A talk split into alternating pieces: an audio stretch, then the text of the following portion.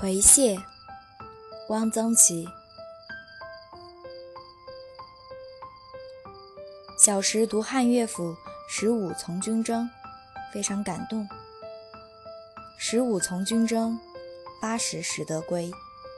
道逢乡里人，家中有阿谁？遥望是君家，松柏冢累累。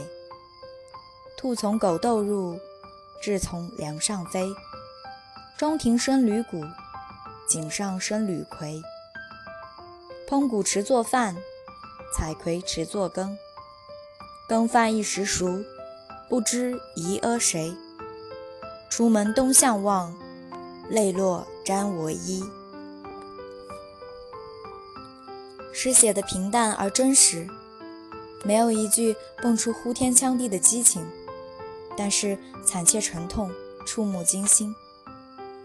词句也明白如画，不是雕饰。真不像是两千多年前的人写出的作品，一个十来岁的孩子也能完全读懂。我未从过军，接触这首诗的时候，也还没有经过长久的乱离，但是不止一次为这首诗流了泪。然而有一句我不明白：采葵持作羹，葵如何可以为羹呢？我的家乡人只知道向日葵，我们那里叫做葵花。这东西怎么能做羹呢？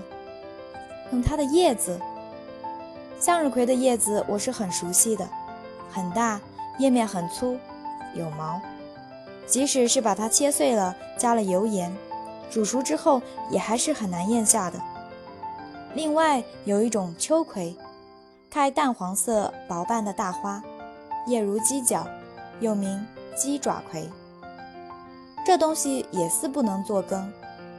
还有一种蜀葵，又名锦葵，内蒙山西一带叫做蜀稷，我们那里叫做端午花，因为在端午节前后盛开。我从来也没听说过端午花能吃，包括它的叶、茎和花。后来我在济南的山东博物馆的庭院里。看到一种绒葵，样子有点像秋葵，开着耀眼的朱红的大花，红的简直吓人。我想，这种葵大概也不能吃。那么，持以作羹的葵究竟是一种什么东西呢？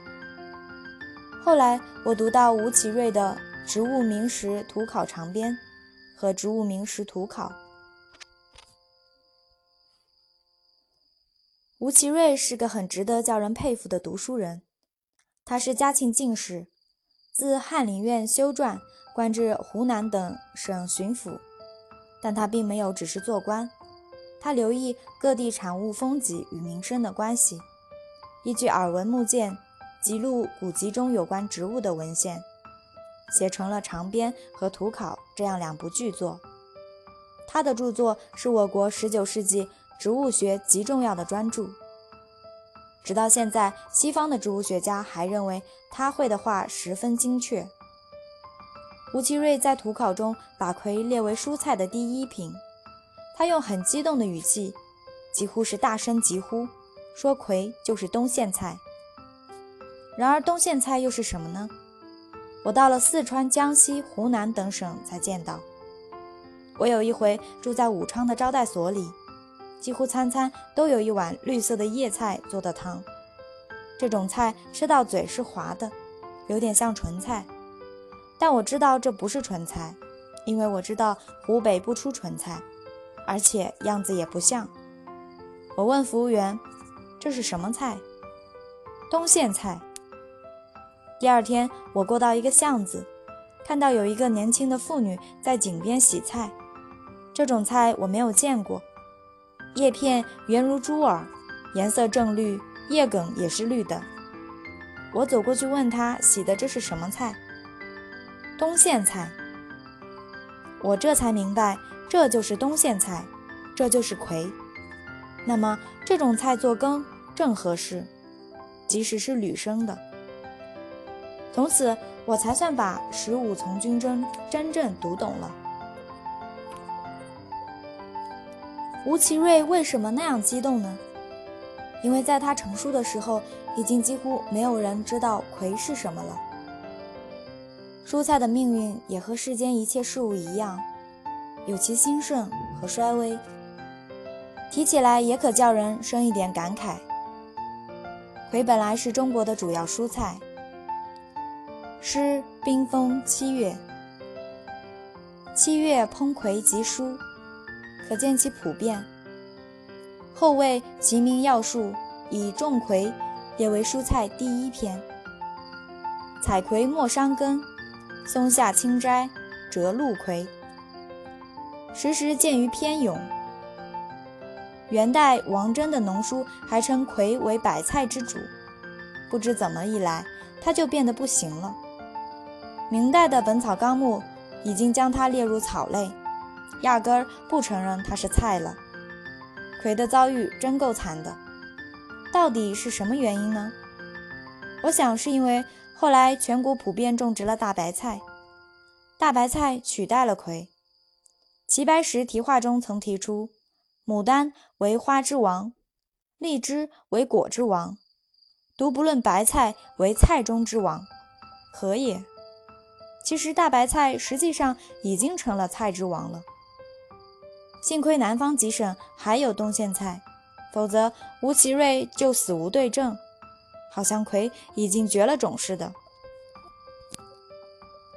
吴奇瑞是河南固始人，他的家乡大概早已经没有葵了。都种了白菜了。他要是不到湖南当巡抚，大概也弄不清葵是啥。吴奇瑞那样激动，是为葵鸣不平。其意若曰：葵本是菜中之王，是很好的东西，它并没有绝种，它就是冬苋菜。您到南方来尝尝这种菜，就知道了。北方似乎见不到葵了。不过近几年，北京忽然卖起一种过去没见过的菜——木耳菜。你可以买一把来，做个汤尝尝，就是那样的味道，滑的。木耳菜本名落葵，是葵之一种，只是葵叶为绿色，而木耳菜则带紫色，且叶较尖而小。有葵，我又想到蟹。我到内蒙去调查抗日战争时期游击队的材料，准备写一个戏。看了好多份资料，都提到部队当时很苦，时常没有粮食吃，吃该该。下面多于括号中注明因害害。我想，该该是什么东西？再说，该读该，也不读害呀。后来在草原上，有人给我找了一颗食物，我一看。明白了，这是蟹，蟹音蟹。内蒙山西人没把声母为 x 的字读成 h 母，又好用叠字，所以把蟹念成了嗨嗨。蟹叶极细，我捏着一颗蟹，不禁想到汉代的挽歌《谢露》：“蟹上路，何意兮？”露西明朝更复落，人死一去何时归？不说葱上路，酒上路是很有道理的。蟹叶上实在挂不住多少露水，太易稀掉了。用此来比喻人命的短促，非常贴切。同时，我又想到汉代的人一定是常常食蟹的，故而能进取币。北方人现在极少食蟹了，南方人还是常吃的。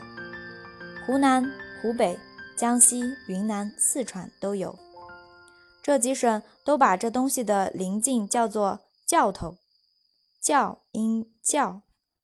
南方的年轻人现在也有很多不认识这个教字的。我在韶山参观，看到说明材料中提到当时用的一种土造的手榴弹，叫做羊教鼓。